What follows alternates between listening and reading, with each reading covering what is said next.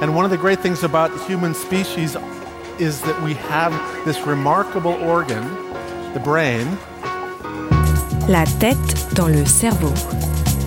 Biologie, cervelle, synapses, neurosciences, physique. The human brain really is the most unique gift of our species. Avec Christophe Rodeau.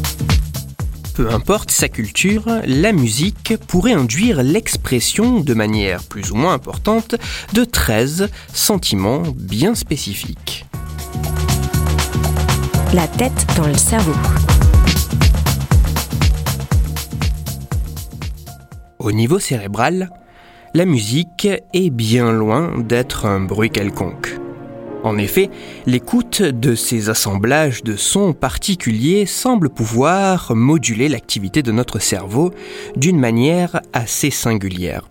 Si de nombreuses études se sont intéressées aux variations du fonctionnement de notre cerveau face à la musique, certaines se sont focalisées sur les sentiments et les émotions que ces sons pouvaient nous faire ressentir.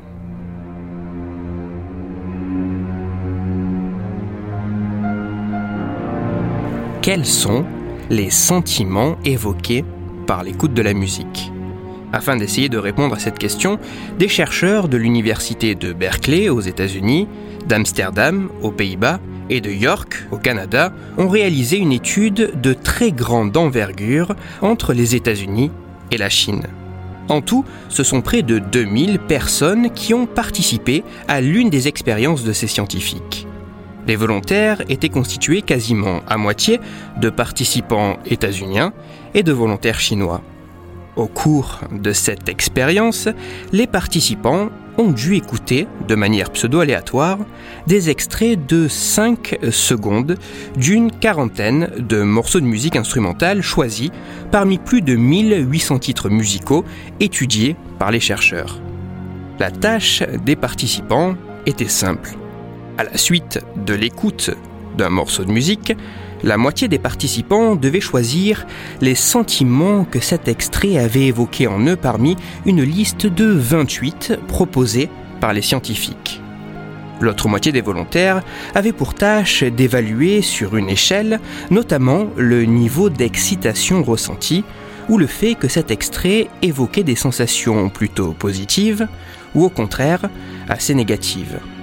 Après un dépouillement minutieux et une conséquente étape d'analyse statistique, les résultats révélés par cette étude sont assez fascinants.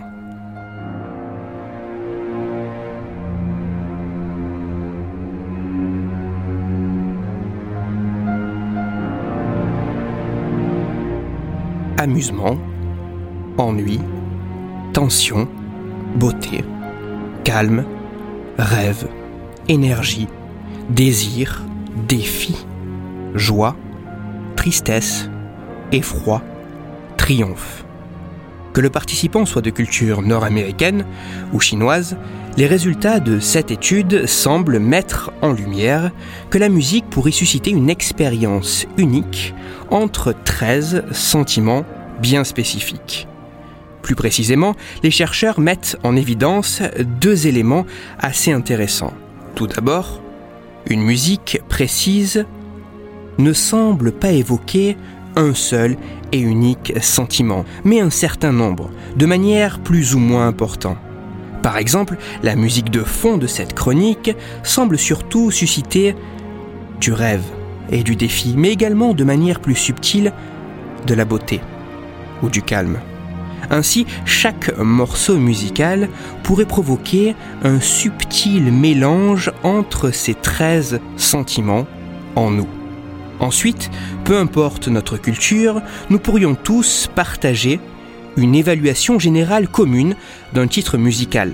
En moyenne, par exemple, une musique majoritairement connotée triomphante pour les auditeurs chinois le sera également pour les éditeurs états-uniens.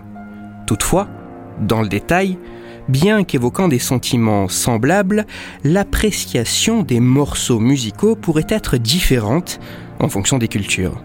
En effet, les scientifiques ont observé que les avis sur le niveau d'excitation provoqué par une musique ou l'évocation plutôt positive ou négative d'un morceau semblaient pouvoir varier. Si les sentiments provoqués par l'écoute d'une musique semblent largement partagés, la connotation de ce morceau pourrait être évaluée de manière différente en fonction des cultures. Des sentiments comparables, des appréciations variables.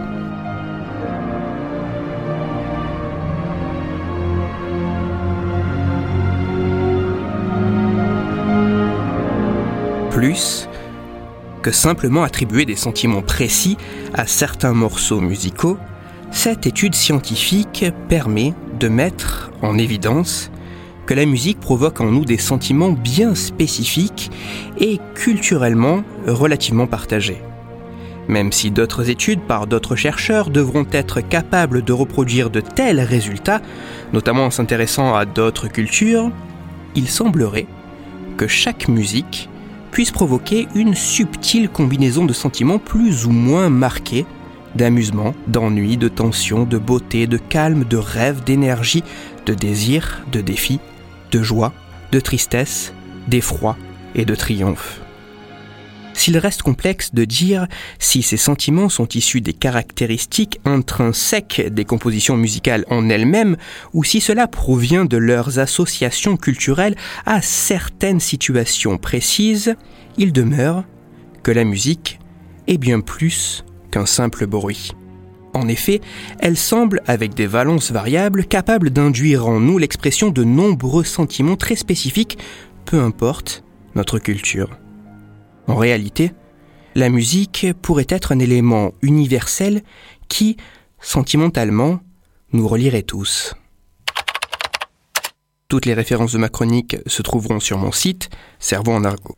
L'étude dont j'ai parlé est bien plus riche que ce que j'ai exposé, n'hésitez pas à aller y jeter un œil. Pour approfondir la chronique d'aujourd'hui, je vous renvoie vers un article disponible gratuitement sur Internet, mais en anglais. Cet article a pour titre Oulala, Music evokes at least 13 emotions. Scientists have mapped them. Il est écrit par Yasmine Anouar du service média de l'Université de Californie à Berkeley et il est à lire sur le site news.berkeley.edu parce qu'il était question de musique dans cette chronique, je vous renvoie à l'épisode numéro 115 de La tête dans le cerveau, dans lequel je parlais de cette sensation étrange et agréable qui peut se produire à l'écoute d'un morceau de musique, et qui se nomme le frisson musical. Que cela soit pour parler musique ou non, mais surtout afin de discuter science et cerveau, vous pouvez me retrouver sur Twitter, Christophe-Rodo, R-O-D-O, sur la page Facebook de La tête dans le cerveau et sur mon blog Cerveau en argot. Si vous avez des questions ou des sujets dont vous voudriez que je parle, ou seulement des retours à me partager, n'hésitez pas à me le faire savoir directement sur mon compte Twitter, sur la page Facebook, ou par mail à l'adresse la tête dans le cerveau, gmail.com. Toutes mes chroniques, y compris celles-ci, sont disponibles en réécoute sur mon podcast La tête dans le cerveau, à retrouver sur toutes les plateformes, dont SoundCloud, Deezer, Spotify, Google Podcast et iTunes. Christophe Rodeau. La tête dans le cerveau.